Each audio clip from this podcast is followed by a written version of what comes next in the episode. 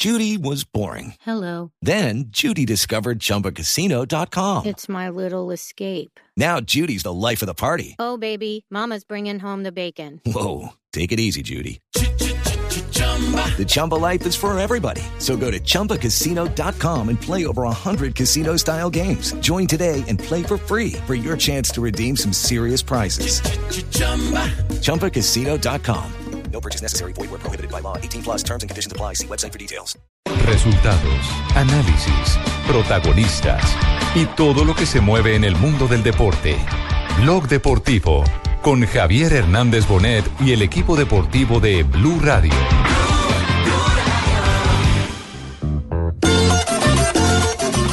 Allá van Maxi Richese, aparece Elías Viviani.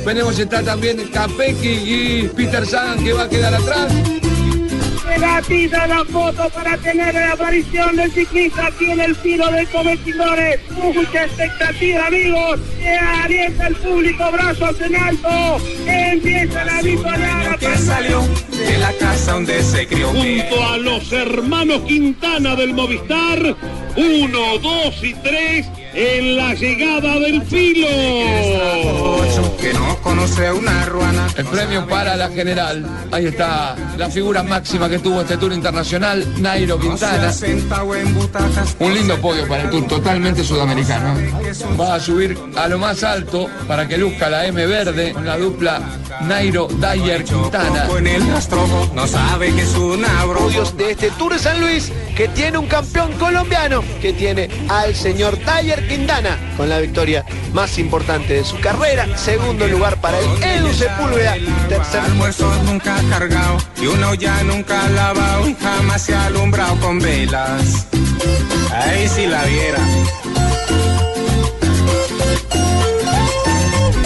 2 y 40 de la tarde, bienvenidos a Blog Deportivo y por supuesto comenzamos con un homenaje a Boyacá, porque de Boyacá en los campos no solamente sale la independencia, sino que salen varios de los mejores ciclistas de este país y la dinastía Quintana se ratifica como el gran futuro del ciclismo colombiano.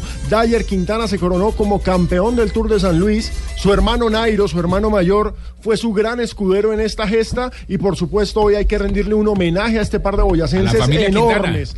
A toda la familia Quintana. Además, ¿no? Qué buen gesto, además de Nairo Quintana, de ser hermano, claramente, pero qué bonito ver el mensaje de Nairo Quintana afirmando que tenía mucha alegría por la victoria de su hermano chiquito. Claro, es que recordemos que Dyer es coequipero, es decir, es uno de los escuderos de Nairo. El capo es Nairo, pero evidentemente Nairo le dio una mano a su hermano, que además tuvo una carrera sensacional en Argentina, Javier. Pues claro, no es que es de Boyacá, su merced que cree que los mejores pedalistas de dónde han salido, pues de Boyacá. Pues de Boyacá. No, Boyacá Pues y claro, Antioquia. Nairo También, y Cundinamarca Quintana, tiene el hermano, también, ¿no? Los amigos. Uy, pero hace rato que uy, Santander pero los saca Peña, quién. Porque es que nos dedicamos al fútbol, al fútbol. ¿Qué Ah, llaman? sí. Al fútbol es lo que está dando ahora. Se quedaron Pero sin- eso Santander sin no nos da ni a las patas, ni a los tobillos, ni a los garretes, porque eso sí nos los llevamos pedalazo a pedalazo. Bueno, pero Marina nos daba el fin de semana el dato de los únicos hermanos que han subido a podium, ¿cierto? Eran Sí. los hermanos Schelk, ¿no? Adrián y Robbie Schelk. Y los hermanos Gasca los también han 75. subido a podium porque ellos les En han dado varios France. premios. En un Tour de Francia. En un Tour de En Francia, un Tour sí. de Francia, el 75. Pero los En el. Tour del 75. ¿El Lech? ¿Es el Sledge, apellido? ajá. El Lech, sí, Sí. ellos son. Eh, hermanos, vamos a buscar hermanos, hermanos que han participado, que han eh, competido y que eh, Aquí, en- aquí en Colombia, Javier, la ¿Quién? dinastía de los Wilches. Ah, los Wilches, Ah, claro, por supuesto. Sí, sí, sí, Los sí. Wilches. Sí, No, sí, eran pero- cuatro. Es cierto. Sí, pero los más famosos Eran cuatro Pablo e incluso, incluso Pablo, Pablo alcanzó, Wilches. Alcanzó a competir con el hijo. Papá e hijo en, en la misma Uy, prueba. claro, cuando. Pablo, cuando Pablo Wilches compitió como a los 41 años En la Vuelta el clásico Sí. o en la vuelta. sí. Y ganó el la pa- y ganó el papá. el hijo participó también. sí. Ah, Sí, eso, yo me acuerdo eso de eso- estuvieron en la misma carrera los Sí, dos. sí. porque el ciclismo colombiano tiene la de Humberto Parra, eh, que fue el eh, campeón novato de una vuelta a Colombia, y años después su hijo eh, Fabio, Parra, Fabio Parra. se constituyó en una de las vedettes del ciclismo colombiano. Pero así, eh, eh, yo no me acordaba esa de Pablo Wilches. Claro, ¿no? Y, Buenísimo el y- dato. y digamos que la- Incluso fueron, fueron cuatro hermanos en la misma Lo que pasa es que el hijo iba en bicicleta y el papá en carro acompañándolo, No. pero los dos estaban en la misma vuelta. No, es más, el papá todavía corre la Senior Master, la, la Vuelta Claro. a Colombia Senior Pablo Master. Wilches. Pablo, Pablo, Wilches, sí, claro. Sí. Pero acá recordemos que el hermano menor de Fabio Parra también, digamos, no alcanzó la gloria de su claro, hermano, Iván, pero sí. fue muy importante cuando fue juvenil, sobre todo, fue notable. Sí, pero, pero al mismo tiempo entonces eh, eh, lo de los eh, Quintana y los- resulta notable. Los eh, Andy, me acuerdo que le compitió a, a Lance Armstrong. Eh, en estos tours en los que terminaron sin campeón porque le quitaron, eran Andy y no me acuerdo cómo se llamaba el otro Schleck. Eh, Andy y Frank. Frank Schleck. Frank era el mayor y Andy quedó subcampeón eh, de, de Lance, si la memoria no me falla. Bueno, aquí está Dyer hablando sobre esta conquista para el ciclismo colombiano, lo que augura una temporada eh, realmente impresionante para nuestro ciclismo, porque tenemos, eh, aparte, de, aparte de lo que hicieron los Quintana, tuvimos a Henao por allá también volteando, tuvimos a, al eh, Rigobert Urán, están todos muy activos. Y creo que vamos a tener eh, de pronto eh, protagonismo en todas las carreras de la temporada, las grandes carreras de la temporada, dos de ellas que la tendremos en la pantalla del canal Caracol, como el Tour de Francia y la Vuelta a España. La- lástima, Javier, que no podamos tener todo el lote internacional en los nacionales de ciclismo por el aplazamiento que hizo la federación. Aquí está Dyer. Bueno, bueno, estuvo muy bien. Gracias a Dios no nos dieron tanta guerra para hacerse la fuga. Y bueno, ya no teníamos intereses de la etapa y controlaron otros equipos.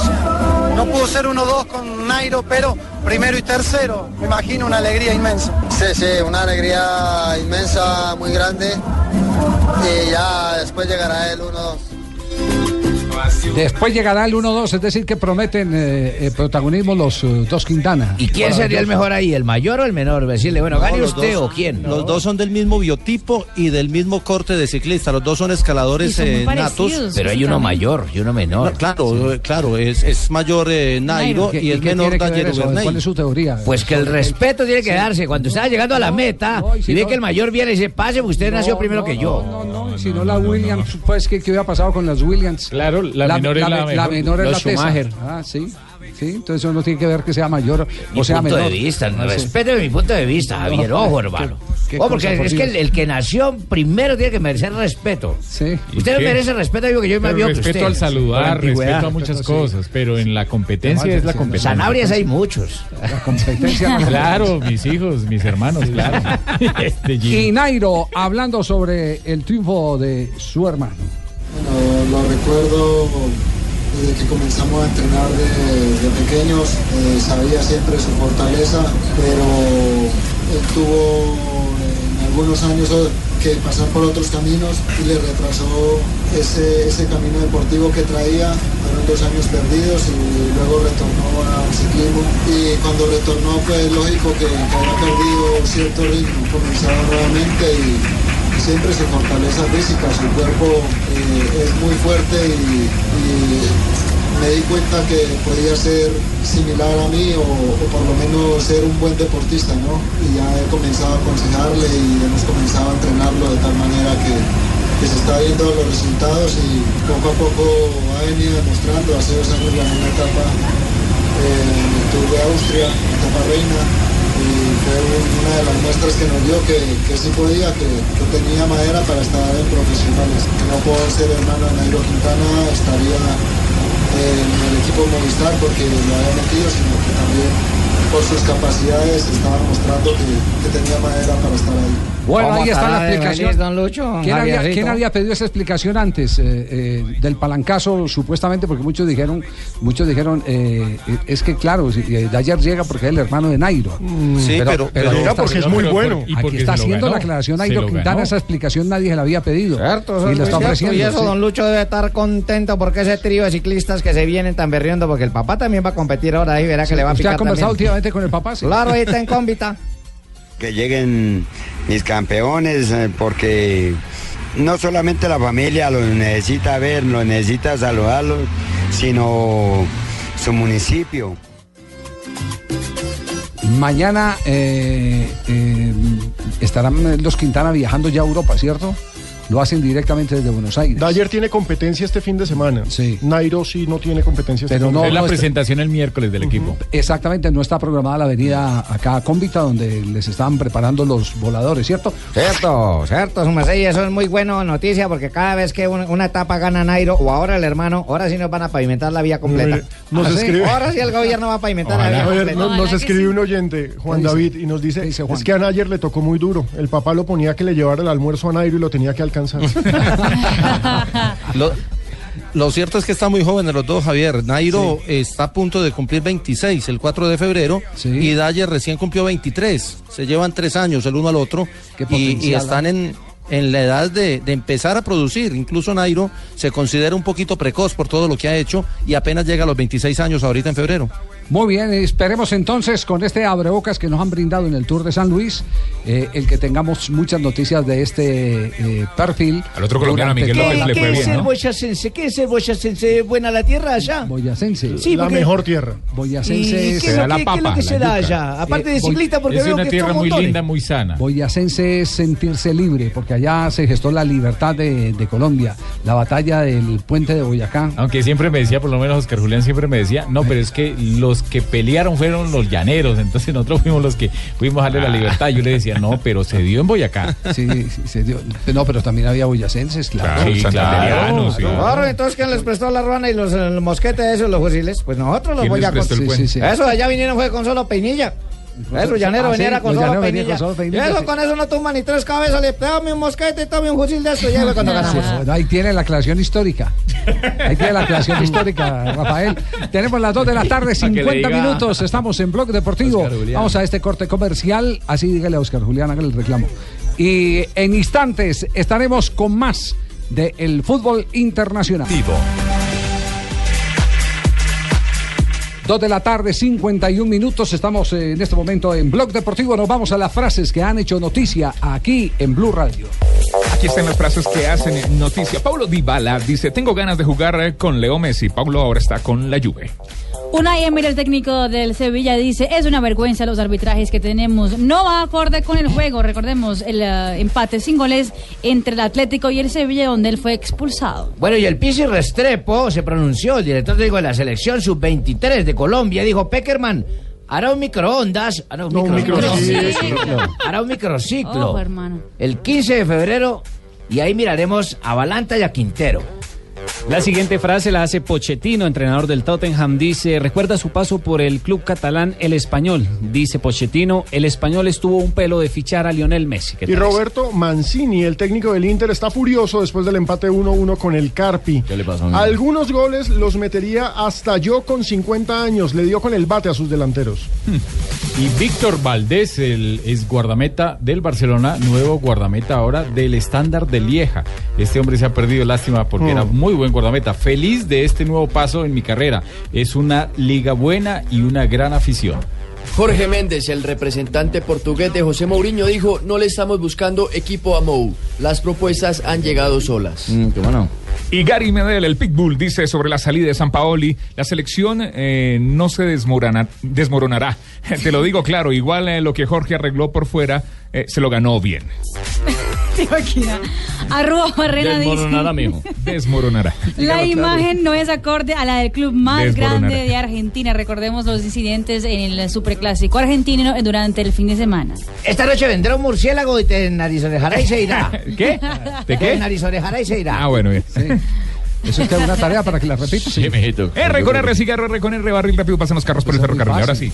Para Garitutirimí, cuando diga. Para Guantuquiribú, micro.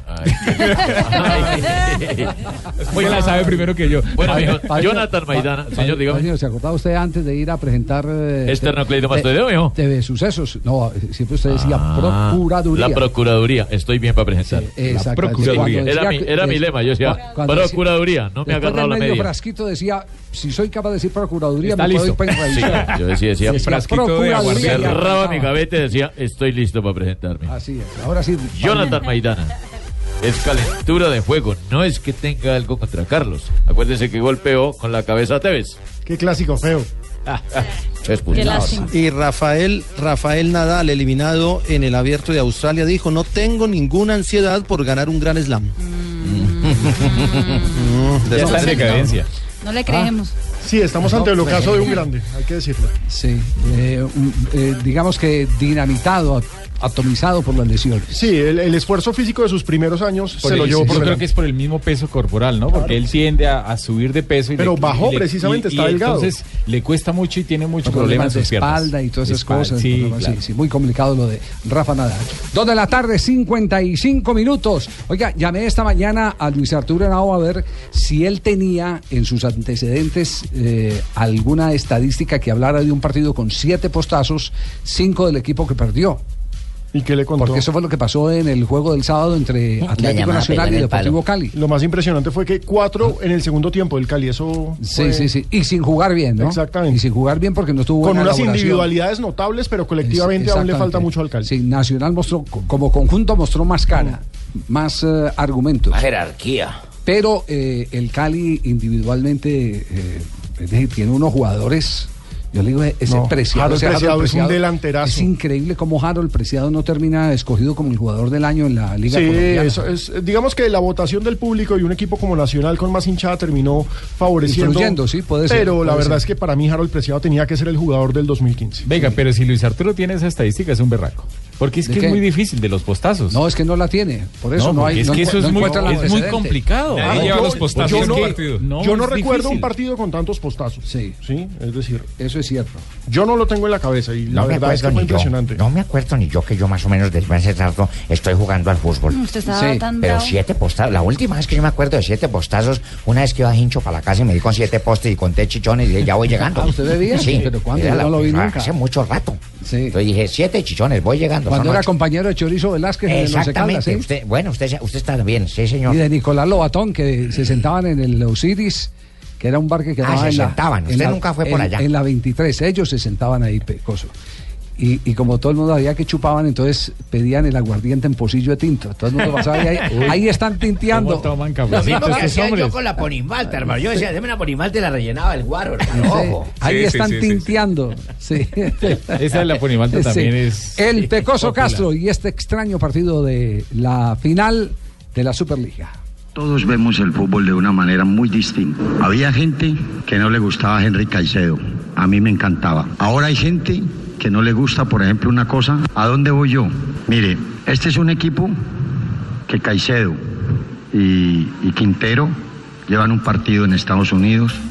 Llevamos tres semanas trabajando. Este equipo tuvo ocho opciones de gol. Pegaron cinco o seis pelotas en el palo. Eso demuestra el equipo que fue ofensivo. Y Nacional fue oportuno y en dos jugadas definió el partido. No estoy preocupado. Yo sé muy consciente hasta dónde puedo llegar con ese equipo que tengo. Recuerden que no estuvo Mera, que no estuvo Lozano. Es el segundo o el tercer partido que jugamos en esta pretemporada. Y nosotros tenemos que pensar es en lo que viene. No de pronto. Hay que corregir. Hubo cosas muy positivas, muy buenas. Otras que hay jugadores que deben de mejorar mucho más. Pero me deja tranquilo el equipo porque tuvo muy buena, una muy buena. Sí. Eh, de verdad tiene una defensa muy joven. Pero también hay que decir que no jugaron los dos centrales Don Javi, pero si Sí. jugó bien, como dijo el Pecoso al final del partido, o sea. ¿El qué? Eh, si jugó bien el Cali. Es que, Porque es que- es que es- por- fue es- más de individualidad. No, que- es que lo más relativo es, eh, eh, usted cómo le puede negar a un técnico que no jugó bien cuando estrelló ¿Con los en los palos. Perfectamente pudo Sí. ganar el partido. sí. O, y- o- o- o- o que tuvo jugadas eh, que incluso entraron en el terreno de la discusión como eh, la famosa... eh, Hay dos. que- hay la, de, la de Santos Borré, ¿recuerda? Sí, la de Santos Borré que, que, que la vimos y realmente no fue pena máxima. Alcanza- pero es dudosa, alcanza es el arquero- el- el arquero alcanza a sacársela, Y, y hay otra, eh, pero nosotros la analizamos en el momento o, o dijimos Mm. que había esa jugada, pero después en las repeticiones que hicieron dos, en ninguna es clara. Y el árbitro estaba a 15 metros. El árbitro Gamarra dijo que. que Ojo no de águila ese Gamarra. ¿no? No puede Sí. seguir llorando porque Atlético Nacional se confirma como campeón de campeones. No, no, le falta un partido, le falta un partido el somos miércoles. campeones, ya somos campeones. Debutaron Godoy y Zambuesa. Mejor Zambuesa. Qué clase la que tiene el argentino. Hacía rato que yo no veía un volante ahí eh, eh, arrancando desde atrás que en el mano a mano fuera tan suficiente. En el uno contra uno, un, un volante que desequilibre, porque normalmente los volantes, eh, ¿qué ha pasado últimamente con los volantes? Eh, se han convertido todos en paseadores. Quitan y pasan, quitan y pasan. Solo pasadores. y muy pocos se atreven a jugar A en el uno encarar. contra uno, a encarar. Este Zambuesa va a ser Yo le decía a Javier que se parecía eh, en el juego a Arley Betancourt. Sí. Y, Alejo lo, Lo- lo confirmó acá que, el la- mismo la- Pecoso lo había dicho. Es un jugador que encara y va de frente. Sí, y es rápido. No me gustó Godoy, me parece que por ejemplo en el primer gol... eh, Es responsabilidad come- suya, él es el que la come- pierde. la- comete- la pierde entrega mal. la pelota saliendo. La, la entrega mal y uno de los problemas graves es que eh, para usted ir a apretar al que tiene la pelota en el primer eh, eh, eh, acto defensivo después de que se pierde el balón, usted tiene que estar muy cerquita del poseedor de la pelota. Pero, porque, pero, pero si está lejos, lo que hace es, y, más tirándose a los pies, lo que hace es facilitarle la limpiada del camino al, vola- al volante o al defensor, que en este caso fue Faridías. Estaba tan lejos Godoy que va y se le tira a los pies y tenía todo el terreno, todo el espacio para en una gambeta eliminarlo Farid y saca ese centro cruzado, esa pelota de izquierda a derecha que con Berrido termina en, en la jugada de gol de Lo Copete, que, ¿no? lo que hacía David y Luis en Brasil, ¿no? Que él salía, y lo decía el profesor Alfaro y lo decía usted también, Javier, que salía y atacaba directamente al jugador No, en lugar que- de retroceder y esperar. Sí, hay un momento en que si usted no tiene cerca al poseedor de la pelota, lo que tiene que hacer es algo de sombrita e ir regresando. Y el Dar unos problema- pasitos atrás para juntarse con los demás volantes y no dejar los espacios. Es que lo pusieron a él en lugar de Kevin Balanta. Y Kevin Balanta era el compañero el semestre pasado o el año pasado de Andrés Pérez. Y Andrés Pérez se vio muy solo y la batalla del medio campo se la ganó Nacional facilísimo al Cali ahí. Aquí está el balance del Pecoso Castro sobre eh, los eh, dos debutantes. A, a- a mí me gustaría de pronto que, que alguien de ustedes me ayudara. A mí me pareció, a mí me pareció que los dos jugadores estuvieron bien. Ojo que ellos dejaron de, pa- de participar en noviembre, nosotros en diciembre, y traen un trabajo con nosotros que poco a poco se van poniendo bien físicamente. Pero la verdad que a mí no, no me disgustó el trabajo de los dos jugadores. Y los dos goles yo no creo que sean directamente responsabilidad de, de- los dos centrales, no. No, creo que es en general. Ellos tuvieron dos opciones en el partido y la aprovecharon. El equipo en, ese momento estaba mal parado. Mal parado, no me gustó. Se me queda Lucumí en el piso. Lucumí se me quedó tres veces en el piso y resulta que no tiene absolutamente nada. No entiendo por qué se me quedó en el piso. Entonces se me desarmó el equipo, se me desarmó el equipo. Y ahí vino la primera anotación de ellos y, y se fueron por encima y supieron aprovechar eso. Pero la verdad que no me voy disgustado con la actitud del equipo. Pero puede seguir llorando y puede seguir entrevistando que queda Pedro Bajado mi Atlético Nacional en una plaza muy difícil porque es complicado Muñoz, ganar de Palma Seca. Muñoz, pero eso no es llorar, está haciendo un balance que le están pidiendo en una rueda de prensa y, y- y él tiene... Únicamente estoy tomando el, el- el lenguaje juvenil de los jóvenes que puede llorar. Ajá. ¿Y qué dijo Reinaldo? Ya se me olvidó que fue lo que dijo Reinaldo, que había ganado una plaza muy difícil. Ah, bueno. Eh, un buen triunfo en una plaza difícil para iniciar por todo lo que viene eh, de, este periodo de, recién eh, de preparación y bueno, saber que faltan otros 95 minutos. Deportivo Cali tuvo opciones, como dije en los primeros minutos, para desequilibrarnos. Hubo varios postes, llegó bastante con variantes tanto en, el juego aéreo como en, en la- las acciones individuales. Ese es el, resultado.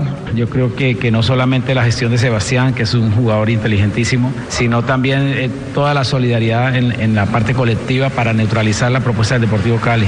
Yo pienso que tanto la concentración en el fondo como el trabajo de solidaridad que realizaron Orlando y Jonathan fue importantísima para poder neutralizar eh, toda la propuesta del Cali. Lo que es uno no estar pendiente de los fútbol. Vea, yo me retiré, ustedes, me fui de vacaciones, volví y ya eh, cambiaron ya el reglamento. ¿Por qué? No, no, no, Yo había escuchado que siempre dicen, ¿Por eh, esperemos los siguientes 90 minutos, que un partido Sí. de 90 minutos, ni que Sí. ya. Ahora son 95, Rafita, ¿cuándo cambiaron? No, no, no, no lo han cambiado. Lo Sí, que pasa es que mi decir. profe Reinaldo dice que 90, pero más 5, que es lo que él calcula. que le dan de la reposición. eh, pero Ay, no, son le fue 90, colocando son la 90, 95. son 90. Sí.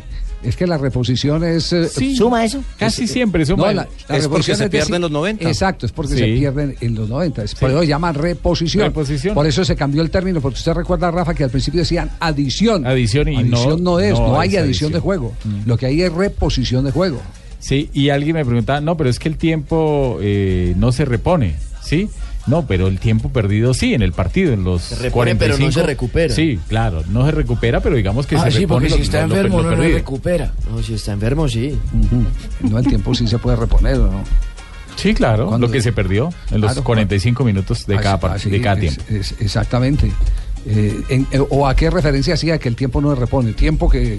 que- minuto tiempo que se no, pierde lo que es que en la vida lo que, El sí, que que- se que uno ya pierde Lo ya que pasó. pasó, pasó. Sí. Lo que pasó, pasó. Ay, sí, a eso era lo que, lo que Daddy Yankee, Yankee. el filósofo Daddy Yankee. Pero en este, pero en este caso, en este Sí. caso hay eh, un compromiso específico de jugar Claro. durante tanto tiempo. Y lo que se cumplen, eh, se cumplen son eh, esos minutos, eh, o se intentan cumplir esos minutos, que durante los 90 minutos se pierden por sustituciones, por mañas, por cualquier otra circunstancia, lesiones y demás que se dan en, en los partidos. ¿En dónde es el país donde menos pierden tiempo en eso, Javier? ¿Sí lo Eh, sabe? en Inglaterra. En, en Europa eh, Sí, no se y pierde en. Inglaterra. En Inglaterra porque pa- parecen robots. Allá no hay simuladores, el simulador al inmediatamente lo Nada. levantan. Los mismos jugadores de fútbol cuando alguien está Aceleran. simulando va allá y, y- y- y lo presiona. Por eso es que hay Y cobran los tiros libres rapidito. también, allá lo hacen todo absolutamente rápido en, en Inglaterra. Porque aquí es echando la más espuma esa afeitada en el piso, se demora. El spray. Sí, sí. Los árbitros también contribuyen, Rafa, en eso, ¿eh? Sí, muchísimo, muchísimo, porque es que una mecánica que tiene que hacerle el árbitro para que el cobro de tiro libre sea rápido es no ponerse a discutir ni a explicarle a los jugadores nada, sino hay la falta y de una vez, como ya tienen el spray, entonces marca la media luna donde va la pelota y se corre directamente a marcar los 9-15 y eso agiliza todo. No les da tiempo. Total. 3 de la tarde, 5 minutos.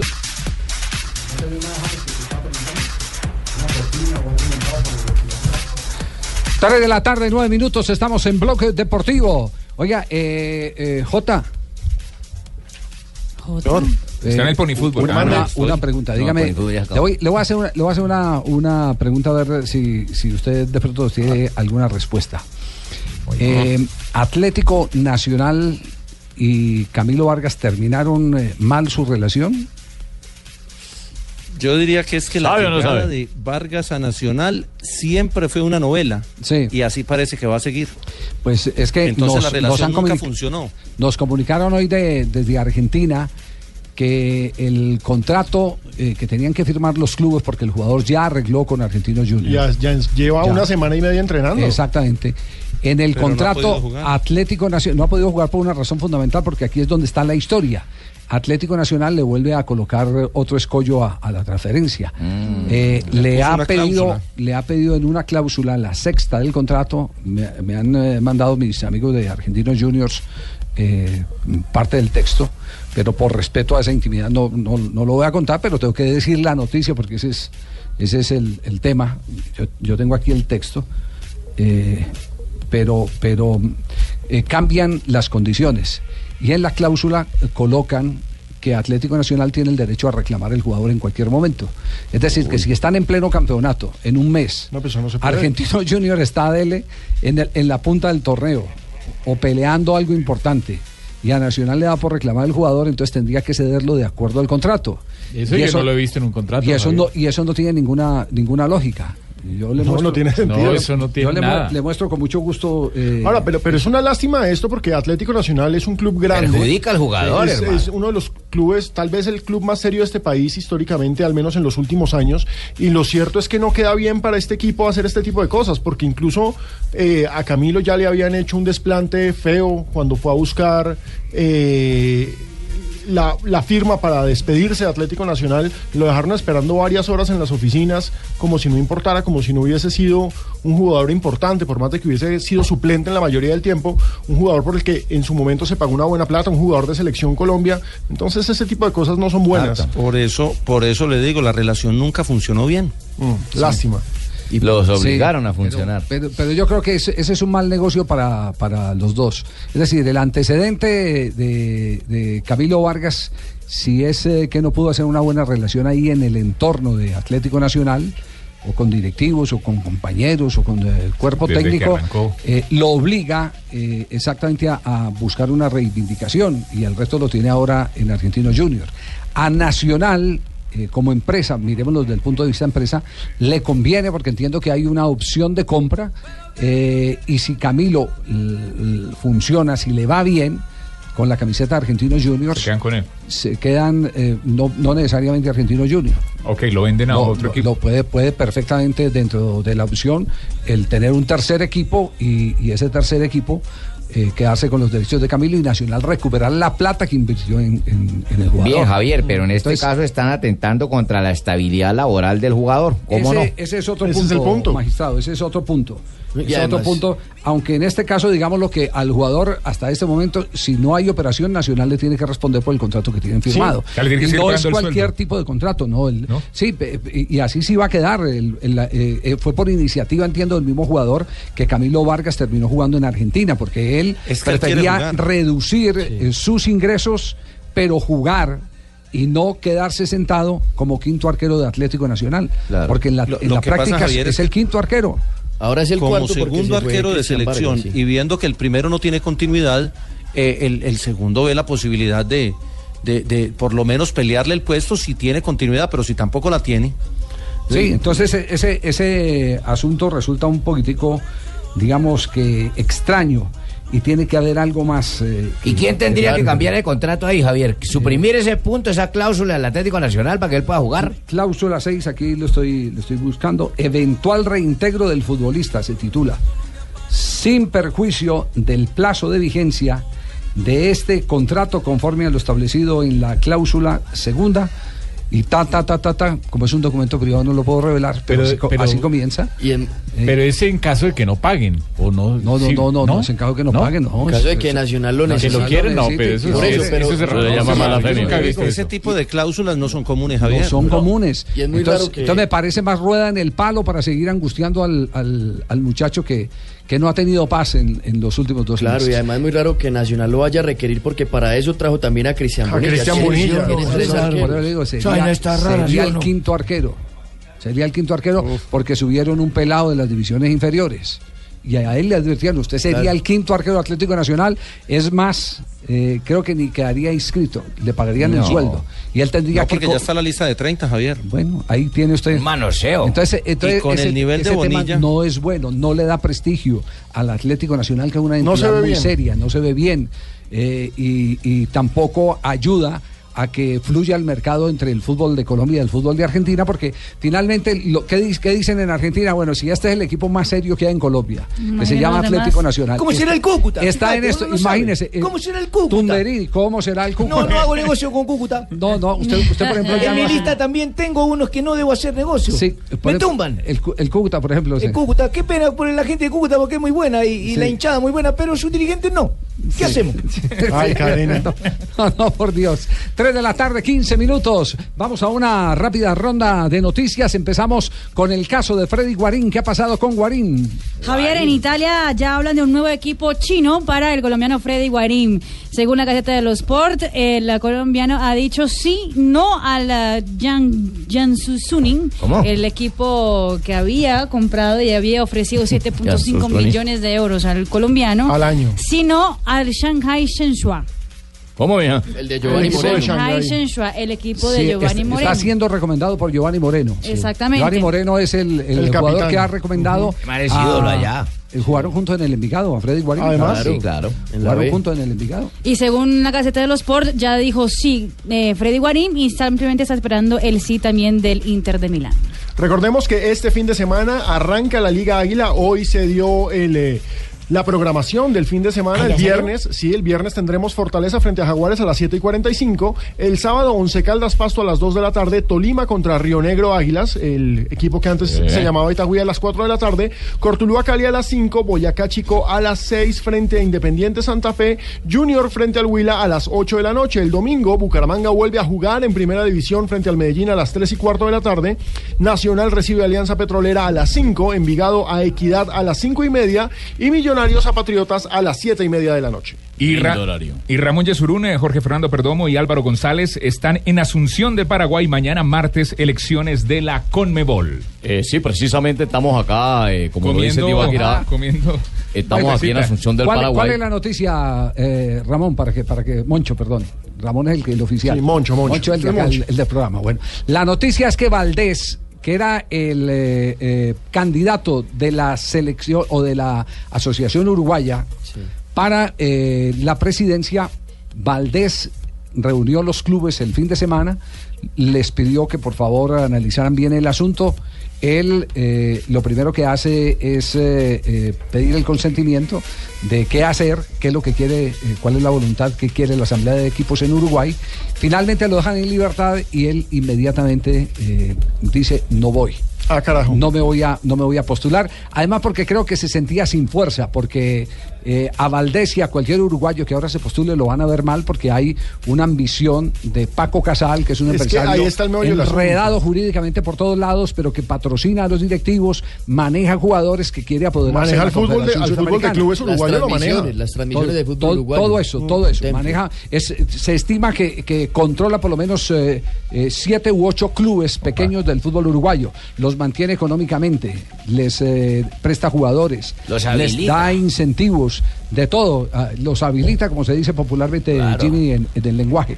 Entonces, al renunciar Valdés, eh, la propuesta de Valdés es, yo me voy, pero me nombran eh, a uno de los miembros de mi comité, porque él no puede, porque él había renunciado a, vicepre- de- a vicepresidente para poder estar eh, como candidato. Entonces dice, eh, ahora les pido que en esta elección entonces nombren de vicepresidente a uno de mis segundos. Y él eh, recibió el visto bueno de los que estaban haciendo todo el enfoque de la campaña, deja libre a Domínguez el paraguayo, no hay sino un solo candidato, ese es un fijazo, mañana Domínguez ya lo van a ungir como el presidente de la Confederación Suramericana, entonces Valdés eh, pone a un vicepresidente que será uruguayo, Argentina tiene el otro vicepresidente y el otro vicepresidente es brasileño.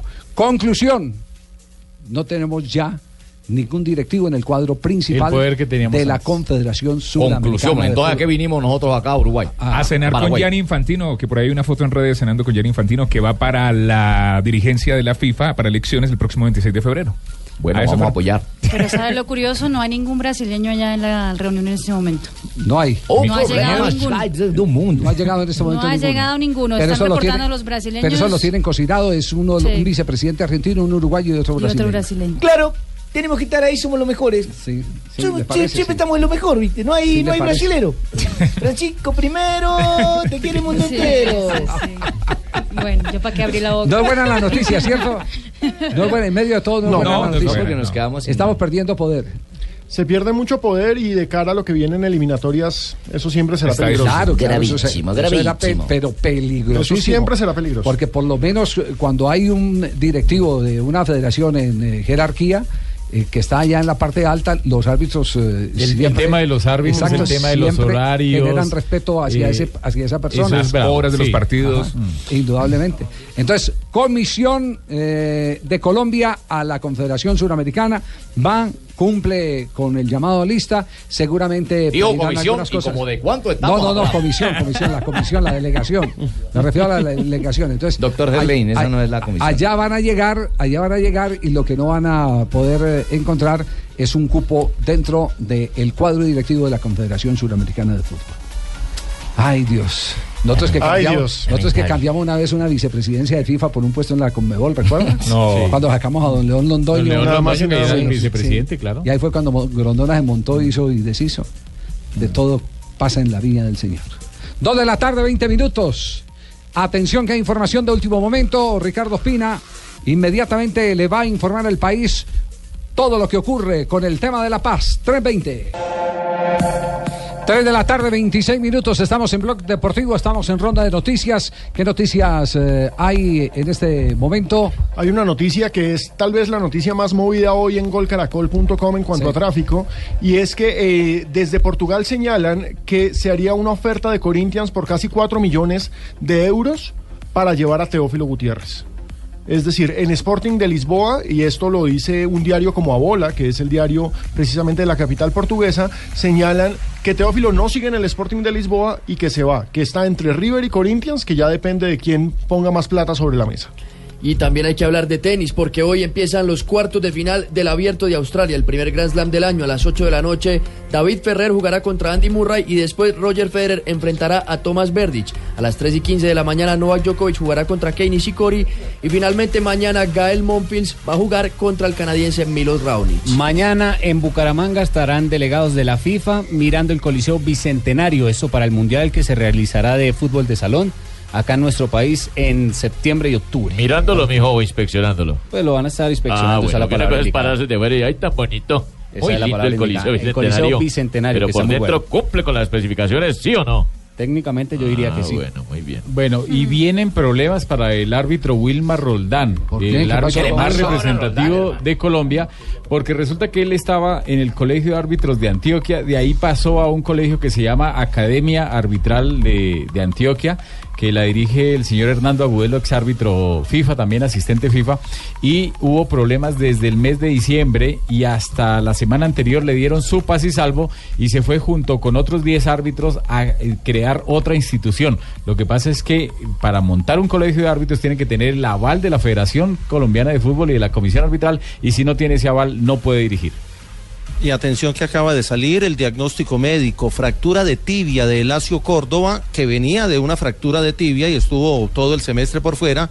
Jugando el partido del día del fútbol antioqueño ayer ante Río Negro Águilas, sufrió una nueva fractura y estará otros tres meses por fuera de las canchas. Sí, ¿cómo quedó el partido, eh, Jota? Lo ganó Medellín con gol de Diego Erazo, uno de los juveniles que va a promocionar el equipo en esta temporada. Eso es lo que llama una victoria pírrica. Sí, lamentable lo de Lazio. Sí. Pronta recuperación. Ha estado. Ganar, pero perder. Una seguidilla de lesiones No, muy pero- triste. pero Y era el primer partido después de la lesión. al contrario, ganar es perder un poco. Gan- Ganar pero perder es una victoria. Usted pudo haber ganado 6-0, pero si le termina en un partido eh, amistoso o preparatorio lesionado a un jugador, Tres meses fuera es de la una victoria pírrica. Perdió. A propósito, ya. Qué mierda. Tranquilo. Eso es una mierda, Javier. ¿Cómo pasó? Que mier no viene para el Bucaramanga. No Qué viene- no va nada para el Bucaramanga, sí. El- El viernes lo bajaron. ¿Qué No. pasó? ¿Qué Se pasó? cayó el negocio. Lamentablemente, Bucaramanga estaba arreglando con el Santiago Morning, que era el equipo en el que estaba actuando, pero no arregló con Universidad Católica, que es el dueño de sus derechos deportivos. Entonces, la transferencia no se Culpan al realiza. empresario. Nos jodimos, Javier. Y entonces. A eso sí, las zapaterías y ahora están motivados los muchachos, Pero, pero Sherman no, eh, lo pueden reemplazar con Sherman. No, es que Sherman quiere jugar en No, Nacional. Cher- No, Sherman se queda en Nacional. Sí, Sherman se queda. Hoy lo dijo Reinaldo Rueda. No, pero siempre y cuando clasifiquen a la Copa Suramericana. Es decir, si mantienen Ah, el- la distancia, la diferencia del sábado eh, 2-0 frente a. Sherman anda cruzando. O sea, si ganan el Cali. miércoles. Hoy, No, hoy Rueda dijo una cosa que defiende a Sherman. Entonces que no jueguen ya porque Hoy, ya, ya, ya- hoy ya- Rueda dijo que es el único volante de armado zurdo de los que tienen Nacional, porque tiene a Magnelli Buen y. Alejandro Guerra, que son volantes diestros. Y dice, su condición de zurdo le da otro matiz al, al medio campo. No, ya el menino volvió muy cambiado del extranjero, Javier. menino, el sí. menino, el menino. Nació Simón, ahí sí como quien dice la canción, ¿no, Javier? No, Y María diga que al calioso Oiga, Pérez no lo quiere soltar el Cali, muy arrecho así, muy envidiosos, porque es que saben que vamos como el agua caliente, pelando lo que sea. no. Lo bien, Javier, vamos con todo yo. No diga, ¿verdad? Porque no lleva el calioso Pérez para el Bucaramanga otra vez, tampoco lo quiere soltar, Javier. ¿Y Yo sí, lo único bueno de- del inicio del año de la zapatería, Javier, está motivada. Uy, mandé a poner un afiche, una hembra, Javier, en una portada que ¿De había en revista. quién? ¿A quién tiene? Uy, esa Marina Granciera, qué flacota Oiga, tan Pino, buena. Yo. Javier. Ah, compró la revista Cromos. am- Uy, dígame, amplió el afiche de cromos. No me diga, y entonces ya la zapatería la tiene adornada con, la, con, Con las decirle, Javier, interiores de cromos. Se aumentó la producción, ¿o yo? Ah, carajo. Diga, ¿verdad? Con decirle que en el local, cuando no entran a comprar zapatos, entran solo por ver el afiche, pero algo entran. No, Ah, Javier, No hay que empezar a hacerle monitos en los brazos ni No, nada de esas cosas. Bigote, no le va a hacer bigote Sí, ni sí, parche en el ¿Qué es, ojo. lo, qué es lo que más destaca ahí en la un zapatería la gente que entra de, no, de- de Javier, la revista? una flacota de esas. Eso sí está bueno para un sancocho, la madre. Es un No, hueso no, de no, esos. no, Uy, no, Javier. son sancochos con carne gordita. No, pero también el hueso, el hueso Ah, que le da el ¿sí? sabor, Ah, ¿no? ok, ok. A propósito de transferencia. mañana mojando, mañana Eso es un piropo. Yo soy un sancocho, pero bueno, listo. Gracias, Pingo. No sabe cómo lo quiero. Uy, pero es que acá en Bucaramanga mucho gustan Ah. el sancocho, Javier, por eso es que yo hago referencia a la Ah, señorita. bueno. Ya en adelante, Sancochito. Pero bueno, eh, hablando de transferencias, hoy Deportivo Pasto hizo oficial el regreso de Cristian Nazarit, aquel delantero que prometiera muchísimo hace Estaba unos Asia, años. ¿no? Sí. Estaba en Japón, eh, tuvo una temporada como con 14 goles y regresa al Deportivo Pasto. Va al Deportivo Pasto entonces. A ver. Redondo, es un Pasó por muy América de Cali, Independiente. Santa Fe. Ajá. ¿En dónde más, ¿Por dónde más anduvo en Colombia? ¿No estuvo por allá por el Tolima? No, no. No, No. Es, es en Santa Fe. América, eh, América se lo compró a Santa Fe en su momento, que fue el Búfalo y una contratación altísima. Sí. Después el jugador salió para el exterior y ahí ha estado dando vueltas. Y hay otro jugador, eh, Cristian Cangá, el que jugaba en el Atlético Eh, de Huila, el grandote, Bueno. eh, va para el Boavista de Portugal. Es el segundo jugador que vende el Huila a Europa. Ya había pasado con Jefferson Lerma al Levante. Señor, y lo mandamos con dos paqueticos de achira también de una Ah, vez. sí, con achira En el, negocio, en el negocio encimamos dos paquetes de achira. No, no. y uno de bicochito. 3 de la tarde, 32 minutos. Estamos en Blog Deportivo. 3.38 en la tarde, estamos en Blog Deportivo. Cayeron las primeras gotas de agua en medio de esta sequía que estamos Hola, viviendo hola, en hola, Colombia. Colombia, estáis- afortunadamente. estáis secos. Hola Paco, Estáis secos. ¿cómo vamos Paco? Bueno, pues bien, pues bueno, que con toda la noticia, con todo el novelón, el culebrón, pues que, que ha mandado ahora la novela James y Zidane. Bueno, Zidane, Zidane dice que le gustó James, ¿cierto? Zidane está contento con Lo James y James está contento Lo- con lo Zidane. respalda, sí. Exactamente. Pero James también ha dicho pues que él no ha tenido la culpa, pues que él no sabía que tenía que dejar de calentar. Ha hablado de sus noches, de sus idas a la disco, ha hablado también de lo de los carros que lo venían persiguiendo, De la grasa. la música Dijo que era alta, todo un chisme, de cuando lo, lo jode. él ya- pues, se abre la No palabra, enrede eh, ha- se ha metido con nuestro léxico. ¿Ah, sí? Que ahora dice me jode, eh, porque dice joder. Estoy bien, estoy bien. Molesta un poco de que hablen tantas eh, cosas, ¿no? Eh, toda la gente que está cerca mío saben yo cómo pienso, saben yo cómo actúo y yo le doy mucho a esto. Entonces yo siempre intento eh, estar bien, siempre intento cuidarme también. Entonces también yo creo que eso jode un poco porque duden eso de mí, de que yo no me cuido, de que estoy gordo. Eso jode mucho porque yo le debo mucho a esto y yo siempre intento dar todo cada día. Lo habéis escuchado, eh, pues, pues que le jode, pues que nadie puede afirmar, Ajá. nadie puede aseverar, nadie Ajá. puede. eh, Pero es tener un maravilloso que le joda. puede tener un Sí. video, alguna Claro. cosa que diga que él ha salido en las noches. ¿eh? ¿Y usted está de acuerdo entonces con Pues, James? pero por supuesto, Respalda a James. Respaldo a James Rodríguez. Esas cosas, como yo dije ahora, yo le debo mucho al fútbol y yo no voy a estar siempre por, por ahí siempre. Eh, yo mejor no, no hablo porque siento un poco mal de... Colombia. James va a la noche, es una expresión que aquí ni conocemos. Esas cosas yo creo que ponen a uno mal porque i- in- intento estar bien, yo siempre entreno a tope y todos los que están al lado mío saben que yo siempre entreno a tope y que yo soy un gran profesional y que siempre estoy bien, entonces no hay duda y quiero aclarar también de que yo quiero dar todo a, a- a- diario y quiero también aclarar de que todas esas cosas es todo mentira. Bueno, pues me parece que ha sido muy sensato, muy enfático, pues Ajá. que ha aclarado y ha ratificado, pues que no tiene Hasta ningún ahí problema. vamos bien, sí. Pero Pues lo mejor lo mismo es- que dice que estaba con Zidane, que está mal, la no está mal. Ah, no está, No está mal con Zidane. Habló en la cancha y eso es lo más importante. Un pase de gol, mostró sacrificio. Pero sabe Sí, que, Pero es sabe que si no habla en todo- la cancha, pues no le pasa Pero nada. sabe que con todo y eso hoy algunos eh, columnistas le han dado palo Sí, a dado. dicen, El dicen que primer está muy tiempo fue lento, malo. que, que Sí, no, sí, no sí, tiene que continuidad. sentían ahogado, que esto y que lo Que se otro. mal. Hay- incluso hay, incluso eh. hay, hay uno que le, ab- que le abre una, una columna eh, no solo a, a James sino a Zidane y lo responsabiliza a Zidane. Dice que, son Dice- por- que empataron y perdieron la liga por culpa de este partido y de los malos cambios. de- por culpa de poner por a el James. mal manejo, por el mal manejo y haber sacado particularmente a Carvajal de la formación titular. Eso fue clave. Sí. Sí, regaló esa banda. Eso es cierto. Los de WhoScore, que siempre ponen la calificación de los jugadores, pusieron a James 7.7, fue el segundo mejor calificado después de Karim. Benzema. A mí me parece que tuvo un buen partido. Hoy casi marca gol incluso. Bueno, pero y todo eso pasa porque ustedes los periodistillos se ponen a inventar chismes. Periodistillos no y Ah, perdón, ¿y usted no es periodista? ¿Usted qué, entonces qué hace? Pero es que yo soy comentarista, ¿eh? no soy Ah, periodista. comentarista. Ah, periodista. Ustedes periodistillos que se ponen a Nosotros- inventar chismes. Periodistillos. Perdón, eh, hasta donde sabemos, todo lo de. James ha llegado desde Europa, desde el entorno. Desde España. Sí, desde ya. España. Desde Pues el que se entorno han del dejado meter los dedos a la boca. ¿eh? Se han dejado meter los dedos a la boca. Porque allá también traen. Ah, yo creo que eso también, también pasa, ¿no? Eso también hace parte de todo esto, ¿no? Todo lo que es fútbol, todos sabemos de que eso pasa, ¿no? Otros vienen, otros van, tú en- entiendes más con unos, más, más con otros y bueno, yo creo que el cambio ha sido bueno y yo creo que todos, eh, eh, todos vamos bien con él y todos es- eh, escuchan más a- al técnico nuevo, ¿no? Eh, ¿Qué pasó en el último partido en el Bernabéu cuando te dice que saltes a calentar? ¿Hubo hay un, una falta de conexión? Sí, o- sí, sí. Ha sido ¿Lo oíste o qué pasó? No, no, porque yo no sabía que yo tenía que seguir calen- calentando, ¿no? Eh, solo faltó a- hablar, ¿no?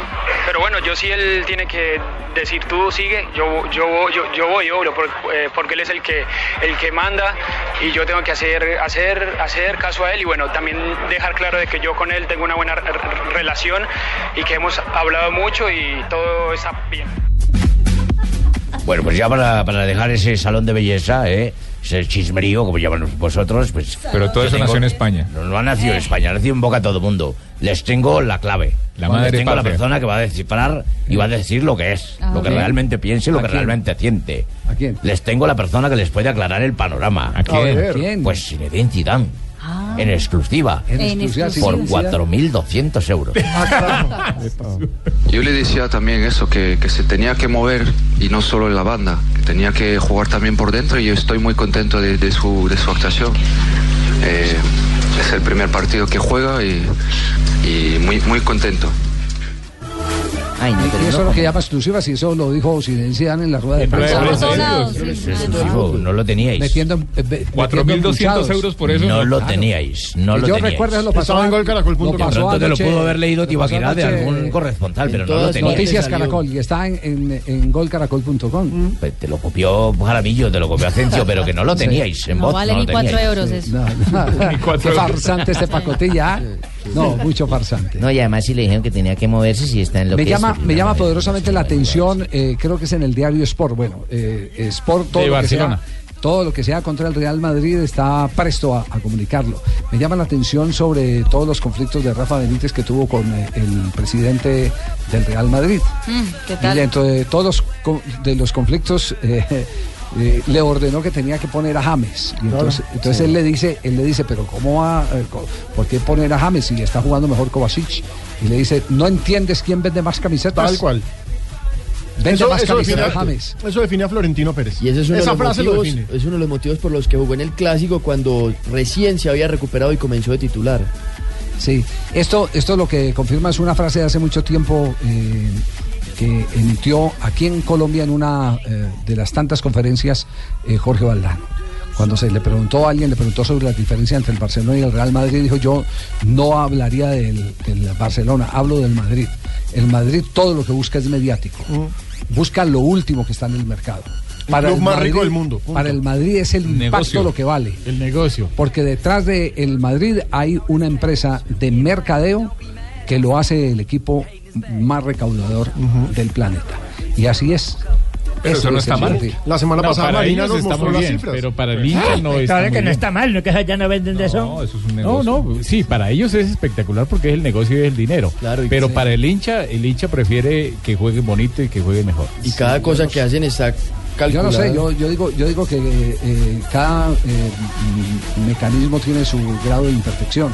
Sí, también, ¿no? Pero Y así, y así como a veces el Barcelona se queda corto en nómina porque depende mucho de la cantera, el Madrid abusa mucho de la chequera y compra un montón de jugadores que finalmente tiene que regalar. Es que recordemos que Florentino llegó al poder con un lema que se llamaba Sidanes y Pavones, Sí. que fue con el que creó ese maravilloso equipo que logró el título de la Champions en 2002 con Zinedine Zidane haciendo ese Los golazo. Galácticos, ¿no? Exacto, los galácticos. Pero ¿qué pasó con los Pavones? Jugadores del Real Madrid de la cantera no han salido, es decir, y si salen se tienen que ir. El, el último caso es Soldado. No pudo triunfar y ahí anda haciendo goles en otras Claro, partes. Porque Isco lo tuvieron que jalar de otro lado. Claro, Sí, Isco es del Málaga. Málaga. Exactamente, Y del el- Málaga después de haber jugado aquí el campeonato Y pagarle mundial una buena plata por él. el- en el 2011, aquí en Colombia. Pero ellos lo que dicen, ellos se jactan de que varios jugadores de las inferiores estén jugando y siendo las figuras de otros equipos en lugar de tenerlos ellos. Sí, entonces, entonces eso tiene de largo como de ancho. Ah, o sea, también como lo mío. Mira, Muy bien, Tal eh, cual. doctor Javier Hernández de largo como de ancho. Tanto de largo como de ancho. Sí. Uy. No, es que todo lo que me Qué acuerdo. poesía, no, ¿no? No. Sí. 3 de la tarde, Han 46 pasado minutos. Tanto de largo como de ancho. Este es Blog Deportivo. En noticias de gol, del golf internacional, el golfista estadounidense de 27 años Ricky Fowler consiguió su sexta victoria en su carrera profesional tras quedarse con el abierto de Abu Dhabi correspondiente al circuito europeo. Un total de 272 golpes para una tarjeta de menos 16 le bastaron a Fowler para obtener el trofeo del certamen que se disputó en Emiratos Árabes Unidos. Ese es el quinto título del norteamericano en la gira del viejo continente, ya que en julio del año pasado se había adjudicado el abierto escocés de Aberdeen. Las noticias del golf. Tenemos una gran noticia Ah, para no, no, no, no, un momentico, Javier. Yo sí voy a pedir que me deje leer mi cuña yo mismo, que es lo de ¿Qué gol. cuña tiene usted? La del Championship, porque no se más se la tira como Dígala, la de dígala. No, tenemos una gran noticia para los aficionados al golf y a la buena cerveza. En pocos días comienza el Club Colombia Championship y todos están invitados a disfrutar esta unión entre la maestría de una cerveza con la precisión de este deporte. Será del primero al 7 de febrero, que en dónde? En el Country Club de Bogotá y estarán presentes no todos, sino algunos de los mejores golfistas del mundo. Yo les pido que no se lo pierdan. Prohíbes el expendio de bebidas embriagantes a menores de edad. El exceso de alcohol es perjudicial ¿Cuál para la salud. eso? Exceso. El exceso. Ah, yo digo exceso. ¿Algo más del golf? No, señor, ya sé, con eso cerramos. ¿Ya? Bien, Pablo. 3 de la tarde, 51 minutos. ¿Qué temperatura tenemos ahora en Asunción del Paraguay? estamos Don calientes. Juanjo, ¿cómo don le va? Javier, Buenas estamos tardes. Con Marina calientísimas. Hola Javi, a ver, eh, hoy a la mañana llegué temprano, hacía a las nueve y media de la mañana 30 grados centígrados, Verano. después a las Pero 2 de la tarde hacía 39, tremendo, 39. Se largó un aguacero de esos que eh, uno... Vamos el solito. Fecha número 21 de la Liga Española. Está ganando el Levante tres goles por uno. Exactamente, a Las Palmas, Javier. En ese momento, el ah, colombiano Lerma está como titular y Cuero es suplente en el conjunto del Levante. Con esta victoria, tres goles a uno, deja el Levante con 17 puntos en la tabla de posiciones y está en la décima novena posición, posición de descenso en, en la Liga BBVA. Muy bien, gracias eh, Marina por la información. Eh, continuamos, Juanjo, entonces. Digo, bajó mucho la temperatura por esa tormenta de viento y agua, pero también bajó mi antena de, de internet porque se cayó una que estaba aquí muy cerca del Hotel Bourbon de la, de la Colmebol, así que estuve incomunicado. Pido disculpas por eso. No, se Eh, le cayó la antena, tarde Juanjo. a- Qué, qué lástima. Se le cayó la antena, Juanjo. Sí, sí, pero la, la- la de internet, no la mía, eh, tranquila. Vamos. Vamos, nada, siempre está vigente, eh. Sí, sí, sí, sí, para, seguir recordando. Pero no, no, tampoco tanto, no, no se preocupe, créame, crea en mi palabra. Eh, lo que, lo, lo que sí comenzó ya es la reunión de comité ejecutivo de la, de la Colmebol. Eh, mañana se votan las nuevas autoridades porque, bueno, ha quedado prácticamente desierto eh, de autoridades, las federaciones han renovado mucho. Y, a ver, mañana eh, Ramón Chesurún puede transformarse en primer vicepresidente de Colmebol. Van a votar Juanjo. entre él y Arturo Salá. Sí. Juanjo, pero yo, yo tengo la información, digámoslo, de, de dónde surge la información. El análisis lo hace el diario El País de Montevideo, que Valdés renunció, pero a cambio de que le dejaran una vicepresidencia, y ahí la otra para Argentina y la otra para Brasil. Y son tres vicepresidencias. No, no, no. No, no, no, no, no, no, será así. Eh, Argentina y Brasil lo que van a tener es representación en eh, comité ejecutivo de FIFA. Eh, de hecho, Brasil ya tiene una, la otra será para, para Argentina, va a ser Luis Segura. La tercera representación en comité ejecutivo va a ser para Uruguay, pero recién a partir del 26 de febrero, porque Sí. va a haber un cambio estatutario en FIFA el 26 de febrero con la votación, y allí eh, Colmebol tendrá un representante más y esa representación será para Wilmar Valdés. Ajá. Eh, pero las vicepresidencias de Colmebol... ¿Cómo quedarían serán, repartidas entonces? eh, las vicepresidencias de Colmebol hay dos candidatos para la vicepresi- vicepresidencia primera. Una es Ramón Yesurum. Ahí estamos, por eso estamos acá en Paraguay. Efectivamente, señor presidente de la federación. Eh, Ramón Yesurún y Arturo Sala. A Yesurún lo candidatea el, el hombre que va a ser eh, presidente de Colmebol, que es Alejandro Domínguez. A mí me cuentan que, eh, a ver, están definiendo en este momento de qué manera van a repartir la votación, porque ustedes saben que cuando salen a votar Ya se tienen sabe. prácticamente todo definido. Claro, salvo que esté el FBI detrás, pero en este caso eh, y, y- y lo- por lo que yo averigüé, Ramón Yesurún mañana va a ser eh, votado vicepresidente primero de la Colmebol. Eso va a ser tempranito en Colombia, aproximadamente a las 8 de la mañana en Colombia, y allí eh, Sí. será elegido por sus pares como vicepresidente primero de Colmebol. Vicepresidente segundo hay tres candidatos, también Arturo Salá se candidateó para vicepresidente segundo, evidentemente el hombre que representa a Chile quiere algún cargo sí o sí. Eh, Laureano González de Venezuela y Edwin Oviedo de Perú. Me cuentan que Laureano González, el venezolano, es el principal favorito para ser vicepresidente segundo. Y aquí lo llamativo de Bueno, todo pero lo que yo me y pregunto ahí, Javier y Juanjo, es si todo está listo ya, ya Sí. está definido para qué van a votar. Si ya estoy No, listo. se tiene Y bueno, que oficializar, pero- claro. Ah, bueno, ya porque tengan que Claro, darlo como que oficial- el. Sí. El vicepresidente tercero, Marcelo, eh. Marco Ortega, es el único que se presentó, el boliviano, el único que se presentó para ese cargo. Lo que pasa es que el viernes perdió las elecciones en la Federación Boliviana. Por lo tanto, Ah, Marco bueno. Ortega vino aquí, pero solo a despedirse, no podrá ser votado y ese puesto va a quedar desierto. Por lo menos hasta que eh, puedan Una- volver a, a Juanjo, candidatear a otra persona. Juanjo, una pregunta. ¿Cuánta vida tendrá este comité ejecutivo de la eh, Confederación Suramericana de Fútbol? Le hago la pregunta por una razón, porque tengo aquí una eh, copia del periódico, creo que es ABC de, de Paraguay de esta semana. sí tiene cosas. Ahora aspira a la Conmebol. Domínguez nunca transparentó cuentas en la Federación, en la Asociación Paraguaya de Fútbol. Y dice eh, el artículo, a pesar de los muchos cuestionamientos que existían contra sus antecedentes en el cargo, Alejandro Domínguez, actual titular de la Asociación Paraguaya de Fútbol y aspirante a la presidencia de la Conmebol, nunca transparentó la matriz del fútbol paraguayo y castigó a sus detractores. Dice que nunca, y el artículo es larguísimo y habla, eh, por supuesto, de todo, de todo lo que ha pasado con él. El haber osado criticar eh, la manera en la que se repartía el dinero entre los clubes eh, de las divisiones de ascenso le costó al gerenciador del club Olimpia, José Roldán, una multa de 8.240 guaraníes debe ser y la prohibición para regresar a cualquier evento eh, organizado por la APF. Eh, es decir, se le hacen indicaciones de que no entrega cuentas y ahora quién le va a reportar o quién le va a pedir las cuentas a eh, Domínguez si llega a la Confederación Suramericana. Y es el único. no, es, sa- El- no es salir y- de Guatemala a Guatepeor. está preso del FBI, ¿no? claro, y sí, y, y la verdad es que no ninguno de los que está aquí aparentemente es una carmelita descalza, ¿no? No. y Alejandro No. Domínguez no es la excepción. Eh, vie- viene de una familia de dirigencia política pesada, es el hijo de Osvaldo Domínguez Dib. Javi, usted debe conocerlo de la época en la Sí, sí, sí, sí, claro, eh, fue sí. tricampeón continental 79, 90 y 2002, al que también se le marcaban Oh. algunos manejos no del todo claros. Bueno, Sí, en sí, ese, sobre todo en temas arbitrales tenía una fama Domínguez terrible. Juanjo, pienso que deberías de salir de ahí. No cubrimos esa noticia, vas a terminar salpicado por algún lado. Y veo esto complicado.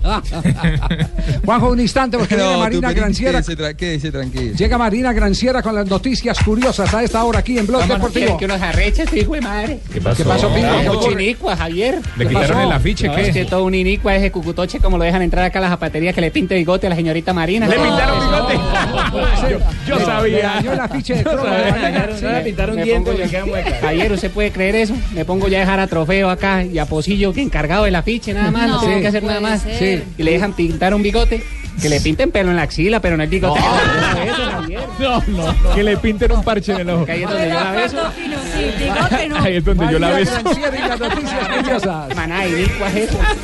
Atención que Cristiano Ronaldo eh, está por lo menos tratando de conquistar a la hermana Kardashian, a Kendall Jenner, que es la modelo del clan de las Kardashians. Eso porque lo vieron likeando churra. una foto de Instagram de la, de la pequeña. Además, Ah, pero eso no significa nada. afirman.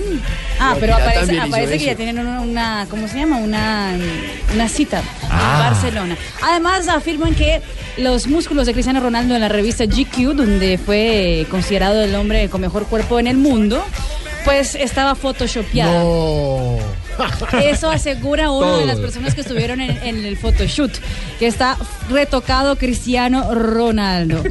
Bueno, eh, Wayne Rooney presentó a su nueva hija recién nacida, eh, muy linda la niña, pero el nombre revelado sí causa, llama la atención. Se llama Kit. Kit, kit, como Kit, chico. Como, no, No, kit, como un kit. Como un kit de, De- cosas. De, Ah, ok. Como kit de. Primeros auxilios, como Michael. un kit de primeros auxilios, No, exactamente. Michael. Kit. Eso, como el de Tarcisio. Exactamente. Y atención, que lo que pasó en eh, Turquía, el eh, señor, mm, eh, un jugador del Paderborn, el señor Proschwitz, estuvo en un bar de la ciudad de Berk, en el sur de Turquía, y después de eso fue despedido. ¿Por qué? Porque vieron que él mostró sus partes íntimas a una chica que estaba en el bar. Ah, carajo.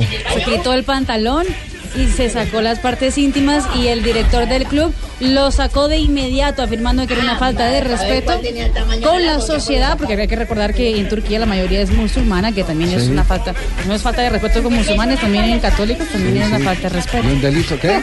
Que si son hartas las partes ¿Son íntimas. hartas las partes íntimas? ¿Que se sacó las partes íntimas? se sacó la- se sacó el pantalón Lo sacó con la manga el pantalón. No, no. Bingo. Pingo, ¿ya reemplazó la ficha de Marina o no? No, Javier, le va a tocar que me mande No, uno. la no, la revista está agotada. La piedra afuera, La revista está agotada. Sí, porque Claro, Javier, al bigote le pusieron ahora barba también. Sí, lógico, una joda es y dejo estos dos pendejos cuidando acá y no cuidan nada. Pero usted- usted- es decir, todo- toda la inversión, compró la revista Cromos. Mandó a ampliar el- Recortó, sacó las fotos que le tomaron a Marina Granciera en revista Cromos, las coloca con toda la pulcritud del caso en sitios visibles. Y le pintan bigote a ¿Usted puede Marina. creer eso, Lo tenía- no. Lo tenía que haber enmarcado Pingo. Ahora solo me quedó el de la casa que le puse la cara a ella al lado de Jesús en la, la última cena. ¿Ah, sí? Sí, ahí Eso. puse la cara de Marina en la última cena. entonces- la última cena. Solo me queda ese el de la casa, pero acá la zapatería no tengo, estoy inicua, me sacan el la piedra. Pero ahí queda como una mesera diciendo, ¿cuál les traigo la cuenta? Entonces, ¿cómo será cuando salga el sojo? Oh, oh, oh, oh, oh. Bueno, Javier, este disco es de los que escuchan, los que le dedicamos a las mujeres nosotros. Quiero decirte algo. ¿Qué es eso? A ¿A la esposa? No, a la moza, a, la, de mí. a esa. Que me roba tu tiempo, tu alma y tu cuerpo. Te dile ¿Qué? ¿Qué que quieres? venga, que tenga Qué valor. grande Pimpinela. Sí, Los señor, hermanos sí, Galán. Los hermanos Galán, sí, señor. Eh, Lucía Galán es que llama la hembra. Sí. Lucía Galán, sí, señor. Bueno, se llama Pimpinela, se llama Aesa. Un 25 de enero, como hoy, don Javier, ya se va acabando el año. Antes de empezar a contarles mis, eh, mis efemérides, Lucía y Juaco Galán. quiero eh, enviar un sentido pésame y condolencia a los familiares y a todo el público en general, los comediantes de Sábados Felices, por la pérdida de Francisco Fuentes, más conocido como Pachito Sin Fortuna. Sí, señor. Pachito Sin Fortuna, un abrazo para toda la familia. la enfermedad se lo llevó a hacerle compañía a Dios. De pronto descanso ya. Que ruegue por nosotros allá. sí, señor. Hay show de humor el otro fin de semana en el cielo. Está el Flaco Agudelo, Nena Jiménez, Negro Palomino y Pachito Sin Fortuna. ¿Usted no ha reservado tiquete? No, señor, aquí est- estuvieron que llamaban a Lemon, pero lo, lo, lo cambiaron. Pero ya no. 25 de enero de 1942 nació en África Oriental portuguesa Eusebio, Eusebio, Eusebio da Silva Ferreira, que era más conocido en el ámbito deportivo como ¿La pantera? Eusebio. Sí, ¿No señor. la pantera? Sí, claro. La pantera, claro. Yo lo conocía como Eusebio. del 66. Bueno, murió, cerró Cagalera, chupó gladiolo. Jugaba con el número Se le- 13. Se le olvidó respirar. No, Uno señor. de los mejores delanteros de la historia. Con el número 13. Ah, sí, y murió el 5 de enero, fíjese. Jugaba con el 13 y Que murió jugaba con con el el 13. 5. Sí, yo sé, pero murió el 5 de enero, ¿qué hacemos? Y eso fue en el 2014, fíjese, después del 13. O sea que sí se cumple lo de la Nena Jiménez que trae mala suerte. en Goleador con el 1947. número 13, figura del fútbol mundial con el número 13. No es existe. para que esa pendejada, hola. Ay, no digas 13, que eso trae mala suerte, Javier. No, Lenita, que se me Un 25 de enero de 1947 también nació Eduardo Goncalves de Andrada, más conocido como Tostado.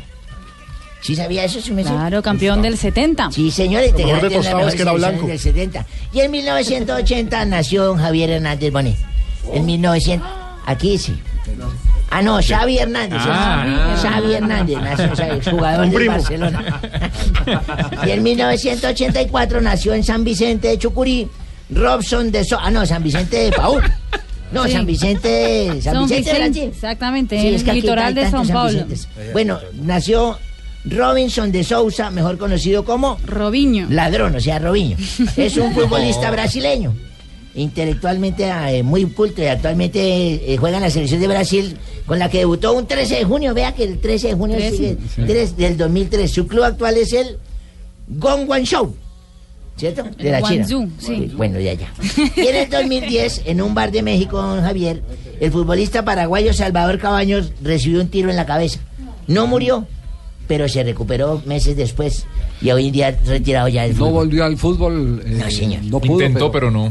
Pero de todas maneras, eh, eh, le puede dar gracias a Dios que Sí, vivo. señor. Y un día como hoy, que es el día de reintrego a clases, cuando uno entra como alumno nuevo y todo, me acuerdo, hace 62 años cuando yo entré a la primaria. Uy, 62 años entré a la 62 primaria y la profesora de esas bravas con bigote como el que le pintaban a Marina en el afiche. Sí, esas viejas bravas. Buenas, voy a hacer el show. Buenas, voy a pedir los nombres de todos.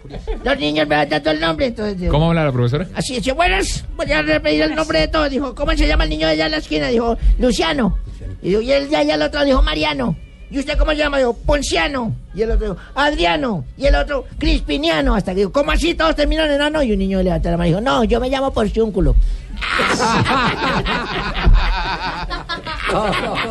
Don Pani, ¿cómo anda? ¿Cómo está? ¿Cómo le va? Buenas tardes. Paniagüita, ¿cómo Hola, estás? don Ave, ¿cómo está? Llegó lo de Norberto. Desde que ganó Santa Fe no te veía, mijo. No, señor, ahí estuvimos. Celebrando, estuviste. Celebrando, sí, señor, en la Copa Alfredo Vargas yendo de cachete a todos partidos. No, No, señor, de nada, cachete no pagando boleta. Arrancamos esta semana, don Ave, ¿qué le parece? Con reflexiones espirituales, usted que es tan creyente. Hola, amigos. Hola, padre. Hola, ¿qué más, amigos? Hola, amigo. ¿Qué más, amigo? ¿Se acuerdan ¿Cómo le de mí? con Diva, padre? El padre Chucho. ¿Cómo le fue con Diva? Sí, muy bien, amigo. Ay, qué bueno. El humilde. Hoy quiero decirles que estoy más emocionado que Ricardo Espina con primicia. ¡Feliz! Como ustedes saben, el Papa vendrá posiblemente a Colombia el próximo año. Y por eso estoy preparando mis reflexiones espirituales que lógicamente serán cantadas. Aunque ustedes saben que la música para mí es como una presto barba para un talibán. Uy. Padre, por favor. Vamos con mis reflexiones espirituales, que serán así cuando llegue. Está lista Marina, padre. Señor, Señor. si en el Vaticano veo dos papas en el techo, presumo que puedo decir tranquilo que se le subieron los humos. Malo. ¿No le gustó, Marina? No. Porque eran los humos. Gracias, amigo. ¿no? No. Te esperamos, padre. Buenas, buenas, buenas tardes a todos. Hola, Dania. ¿Cómo están? ¿cómo le Ay, no me hagan esa cara. Mire, Javi abre los ojos y todo. Porque hace rato no la ven. Sí, quiero decirles a todos para que estén tranquilos. Mira, a mi Richie, a mi Pani, a mi Javi, a todos los que, los de esta mesa con los que he tenido así negocios. Bueno, negocio. Que tranquilos que las fotos íntimas que me han mandado al WhatsApp, yo las he ido borrando poco a poco. sí, qué tranquilidad. Sí, sí, sí, porque es que yo soy, yo soy muy fiel con la clientela y muy Claro. cuidadosa. Qué Yo sé lo perjudicial que eso puede ser, sobre todo sabiendo que todos son figuras públicas. Claro. Bueno, eso sí quiero poner en preaviso a Tibaquira. Ese no, no, no entra Sí. dentro del negocio. No, dígale que si no quiere tener problemas conmigo, que se ponga al día, porque el cheque con el que me pagó el fin de semana rebotó. Y si quieren, les puedo mandar la foto del chimbo. ¿Cómo? Del cheque chimbo que me Ay, mandó. cheque. Ay, pero qué mal pensados Sí. que son, No, no, no, obviamente. No, queremos Ay, fotos de no, Tibaquira, Mejor los dejo porque estoy muy cansada. Estuve muy ocupada el fin de semana y estoy más rendida que caballo de bandido, papi. Claro, debe estar acá. Bueno, Aquí quiero- tengo tus fotos, papi. No, caballo señora, no hay foto. Además, eh, eh, necesitamos el espacio porque tenemos comunicación a esta hora con la familia Quintana, que ya tienen dos grandes campeones de ciclismo. Sí, señor. ¿Aló? Hola, buenas tardes. Primero, Sí, buenas que todo un saludo para todos vosotros. Y quiero deciros que hoy me siento más colombiano que nunca. Y quiero deciros también que seguiré dando lo mejor de mí para que el nombre de Colombia siga muy en alto, Qué ¿eh? bueno eso, Nairo, qué, qué bien. No, no, qué pena, hablas con Dyer.